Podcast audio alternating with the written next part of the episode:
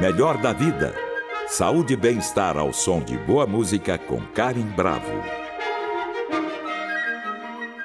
Hoje nós vamos falar sobre autoestima, bem-estar e como a moda sustentável pode ajudar o meio ambiente. Será que a moda pode fortalecer a autoestima e a sensação de pertencimento a um grupo ou lugar? A escolha da roupa tem a ver com a expressão da própria identidade? Segundo a psicóloga especialista em terapia comportamental e consultora de imagem, jornalista Débora Blaso, a imagem pessoal funciona como uma ferramenta de comunicação que ajuda na construção de vínculos sociais causando impacto direto no comportamento social. Atualmente, muito se fala também sobre a moda sustentável, que surgiu para rever as práticas da indústria da moda de forma mais ecológica. Ela consiste em um consumo consciente, aumentando o ciclo de vida das peças, ajudando a economizar e a evitar o descarte incorreto dos itens. Mulheres e homens têm apostado nesse tipo de consumo e mostrado que criatividade, meio ambiente e estilo podem fazer parte da mesma peça.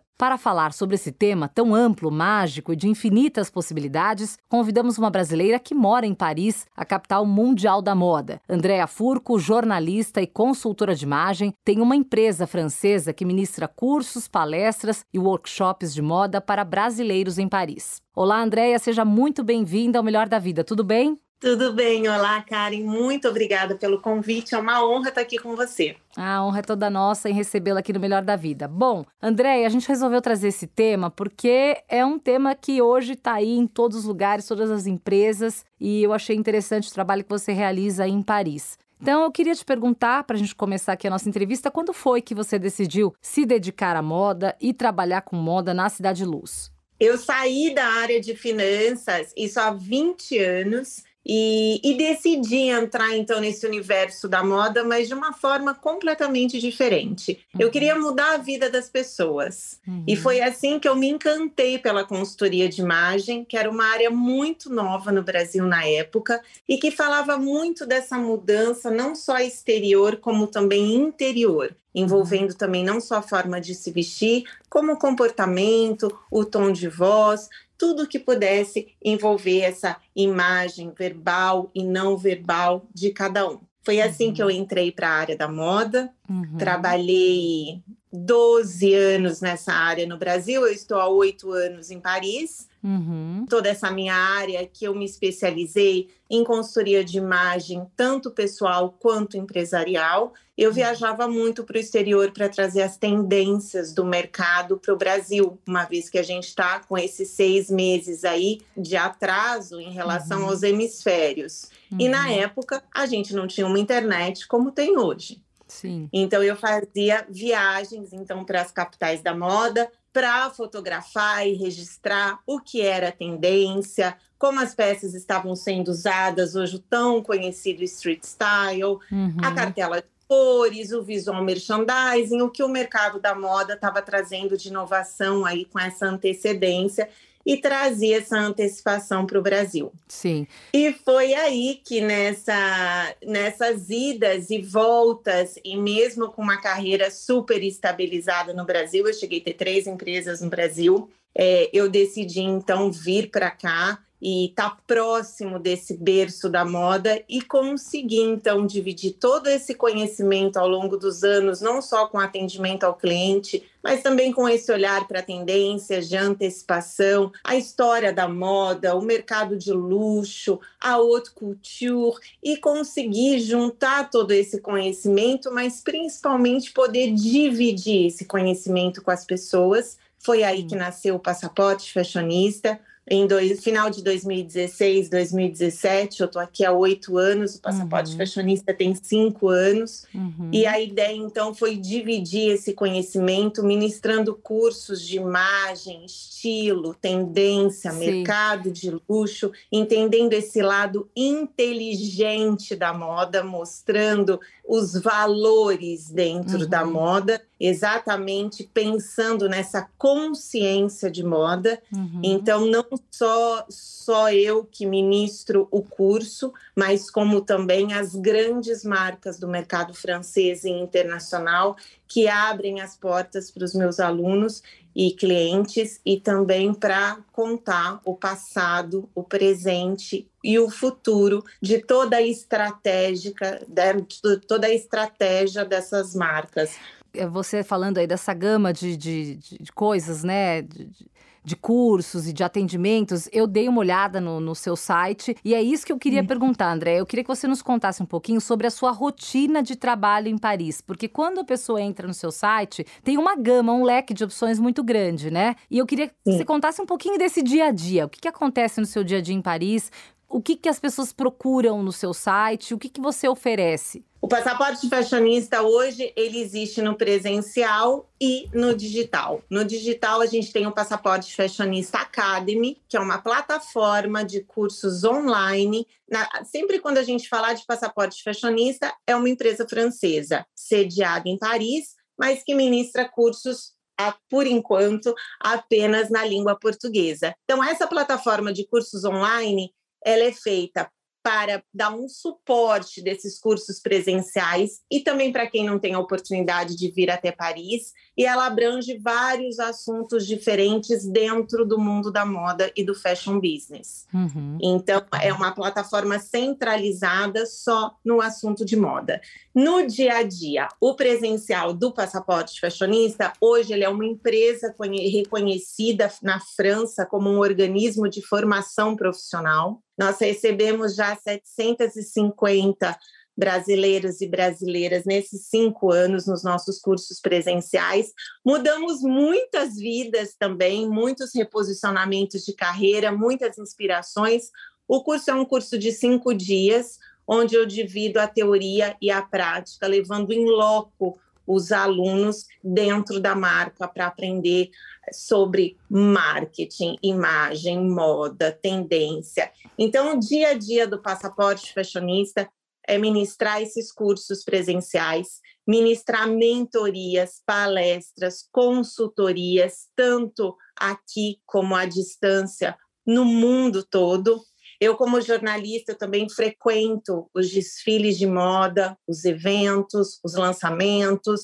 O fato de nós trabalharmos muito próximos com as marcas também me trouxe essa proximidade e excelentes amizades também com grandes estilistas do mercado. Uhum. Então, a gente está sempre à frente de tudo que vem acontecendo, e com isso também, aos domingos, no nosso Instagram, foi lançado um produto incrível, que é uma série de 60 stories chamado Honda Fashionista, onde eu antecipo toda semana todas as novidades que estão acontecendo ou que vão acontecer naquela semana do mundo da moda, arte, cultura e Paris, né?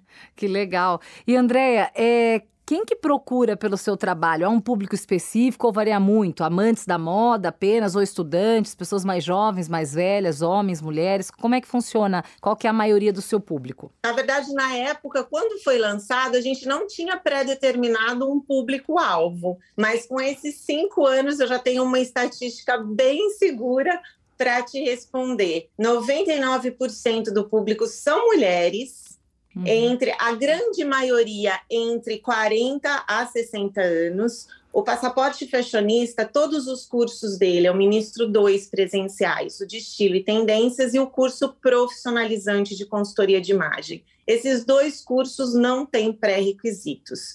Basta gostar de moda, de cultura e de Paris. A partir daí, é, são muitas pessoas que gostam da moda, que querem aumentar o seu repertório cultural, que sonham em viver essa experiência, que são experiências exclusivas. Muitas das marcas, dos masterclasses em loco que nós temos, são portas abertas apenas para clientes da alta costura aqui em Paris. Então, são vivências extraordinárias, exclusivas, que inspiram, que ensinam, e dentro disso são a maioria então mulheres nessa faixa etária. Eu já tive muitos, muitas alunas novas, muitas pessoas mais velhas, muitas pessoas que estão se aposentando e querem então ter um outro direcionamento. Eu tenho, mas não existe uma uma linha assim própria só de uma procura específica É, eu tenho muitas médicas, advogadas e que vêm, muitas posicionam a carreira, tá? Tem Sim. histórias de dentistas e médicos que entraram para o mundo da moda é. depois do passaporte é, e aí que a gente entra, aqui eu queria te perguntar, né? Você tem médicas, advogadas, enfim, profissionais de áreas completamente diferentes, mas que vem essa necessidade de, às vezes, procurar é, entender um pouco de moda até para melhorar né, a sua autoestima ou para se sentir melhor, pertencer mais àquele ambiente. Melhor da vida, com Karim Bravo. O assunto de hoje é autoestima, bem-estar e moda sustentável e eu converso com a jornalista Andréa Furco. Você acha que as pessoas são constantemente julgadas pelas roupas que usam? A moda tem esse poder de expressar e comunicar a personalidade da pessoa? Tem, tem e realmente a imagem ela fala mesmo mais do que mil palavras. Eu acho que antes existia uma preocupação muito menor em relação à forma de se vestir, toda essa preocupação da comunicação com a roupa, porque existiam, nós somos de uma geração de uniformes, né? Então existiam os uniformes que rotulavam. Hoje nós vemos médicos que não se vestem mais de branco, por exemplo. Então, grandes rótulos foram caindo no decorrer do tempo. Nós aprendemos a ter uma vida física e uma vida digital, então vários diferentes avatares foram criados em redes sociais e conseguir linkar tudo isso numa mesma realidade, numa mesma verdade, foi um diferencial num universo hoje de muita aparência, de muitos likes e com esses inputs cerebrais que a gente vem há décadas aí sofrendo em relação ao marketing, desse consumo acelerado que a gente veio absorvendo ao longo da vida, muitas vezes sem perceber. Então, hoje, se vestir ficou muito importante, sim, até porque é do ser humano esse julgamento. Uhum. É, são poucos segundos que a gente acaba analisando alguém e tirando as nossas próprias conclusões. Essas conclusões vão ser tiradas dentro dos nossos valores mesmo. É, pessoais, que a gente vai lançar esse julgamento, mas a ideia é que esse julgamento, independente que sejam pessoas totalmente diferentes, sejam certeiros. Sim. Eu sempre falo que as pessoas elas têm que se imaginar todo dia antes de sair de casa como se alguém fosse tirar uma foto delas e nessa foto, sem dizer nada, as pessoas entendam exatamente um pouco, é, exatamente o que ela é profissionalmente e talvez um pouco de como ela seja emocionalmente. Sim. Por isso que a linguagem corporal é tão importante, por isso que a forma como a gente vai se maquiar, pentear o cabelo, tudo isso vai mostrar um pouco mais da nossa personalidade, mais séria, mais afastada, mais leve. As cores que nós usamos, as estampas, na verdade, roupa é símbolo e símbolo comunica. Então, todos os dias de manhã, quando essas escolhas são feitas, a gente precisa saber, dentro de tudo isso, eu mudaria alguma coisa? Essa é a pergunta antes de sair de casa. Sim. Eu estou realmente passando essa imagem, né? O que as pessoas pensam quando elas vão pensar em mim? E a partir daí a gente conseguir então criar essa imagem que tem a ver apenas com uma coisa, com a nossa realidade de vida pessoal e de vida profissional.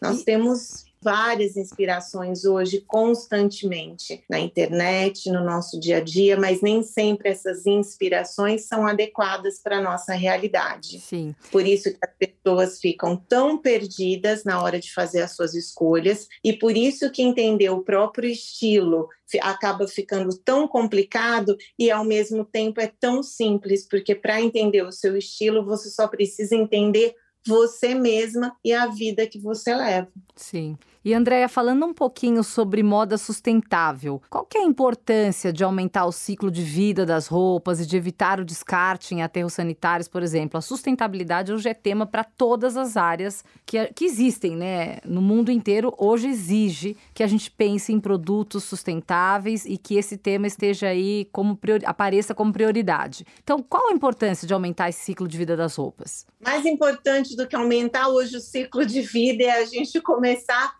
a frear um pouco esse consumo tão acelerado da nossa rotina, né? Na verdade, a importância hoje, hoje não falar de sustentabilidade é realmente a gente viver num outro planeta. Hoje nós temos que se conscientizar que não existe planeta B, um plano B para esse planeta B. A gente tem que cuidar do nosso universo. Há anos essa tecla já começou a ser batida, a gente começou já a falar disso há muito tempo. Hoje a gente tem sentido no clima, na natureza, né?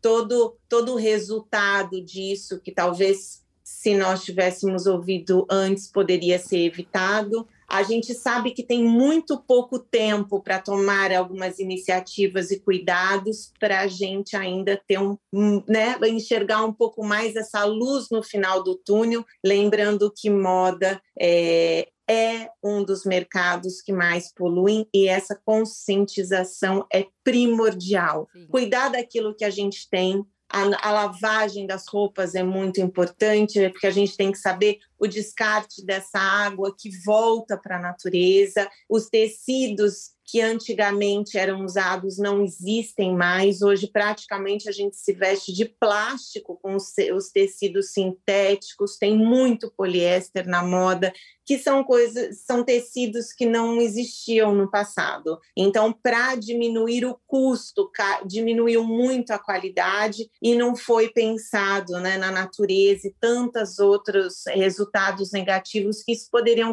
causar. Eu estou citando só um em relação ao texto, mas são vários. Essa conscientização de cuidado daquilo que tem, a preservação, ter criatividade é, para poder se vestir, conseguir abrir a porta do seu armário, entender como aquilo fosse uma curadoria, como se fosse a sua galeria de artes. Foi você que colocou tudo aquilo ali dentro, foi você que comprou, que escolheu. Dê valor para tudo isso, né?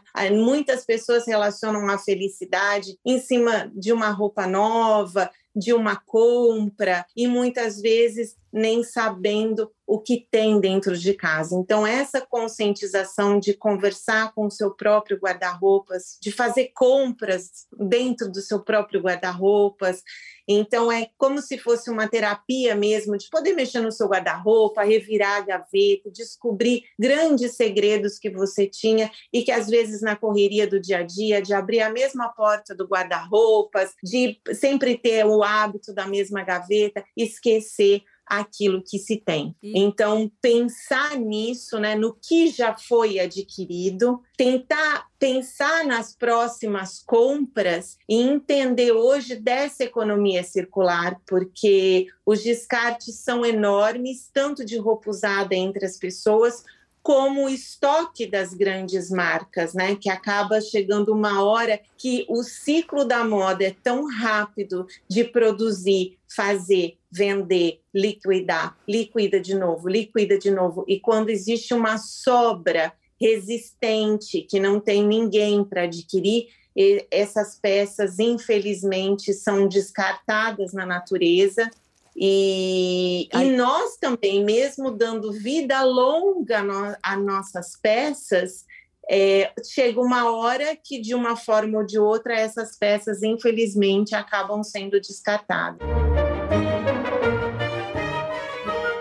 Hoje eu converso com Andréa Furco para falar sobre autoestima, bem-estar e moda sustentável. Eu li numa entrevista da Débora Cristina de Mello, que tem mestrado em futuro da moda e foco em sustentabilidade pela London College of Fashion, que ela diz o seguinte: que se você comprar uma roupa de brechó, uma roupa que já foi usada, você está aumentando o ciclo de vida dessa roupa. Agora, se você comprar uma roupa nova numa loja, você está começando o ciclo tudo de novo. Ou seja, quanto mais a gente aumenta o tempo de vida de uma roupa, melhor, porque assim a gente diminui o impacto que ela tem no meio ambiente, né? Que vem aí de encontro com tudo que você acabou de falar quando eu te perguntei de moda sustentável. E aí eu queria, para a gente finalizar, que o nosso tempo está chegando ao fim, Andréia, eu queria te perguntar: todo esse trabalho que você faz, esses cursos que você ministra, né? Esse contato com as pessoas que buscam pelo seu trabalho, depois que você realiza isso, qual o impacto que você percebe, né? Qual o impacto que a moda pode exercer no bem-estar e na felicidade das pessoas?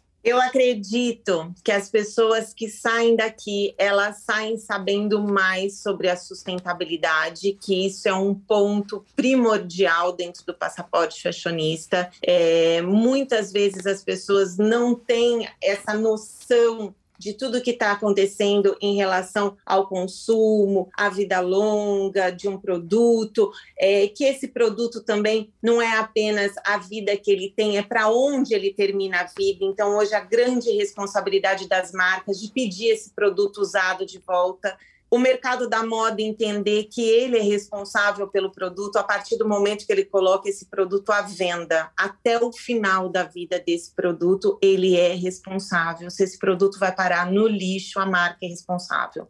Uhum. Então, eu acho que as pessoas saem daqui com essa consciência de qualidade e não de quantidade, porque a qualidade, ela sim, ela é relacionada ao preço, a durabilidade, as fibras, aos componentes dentro dessa peça. Quando ela está vestindo uma peça de uma marca que ela acredita que está fazendo um bem para a natureza, que está pensando nesse futuro, ela está avalizando essa marca, né? Hoje a gente fala dos boicoters que boicotam uma marca que eles não querem e os boycotters, que são os buyers, as pessoas que compram. Hoje o cliente ele é o grande embaixador de uma marca. Quando você entra num, num, num estabelecimento para fazer uma compra, não é só a compra em si, você, é o grande embaixador dessa marca, você está patrocinando para que essa história continue. Então, entender o storytelling, os valores dessa marca, o que ela está fazendo, para onde ela quer chegar, também é uma parte que você pode fazer dentro da sustentabilidade.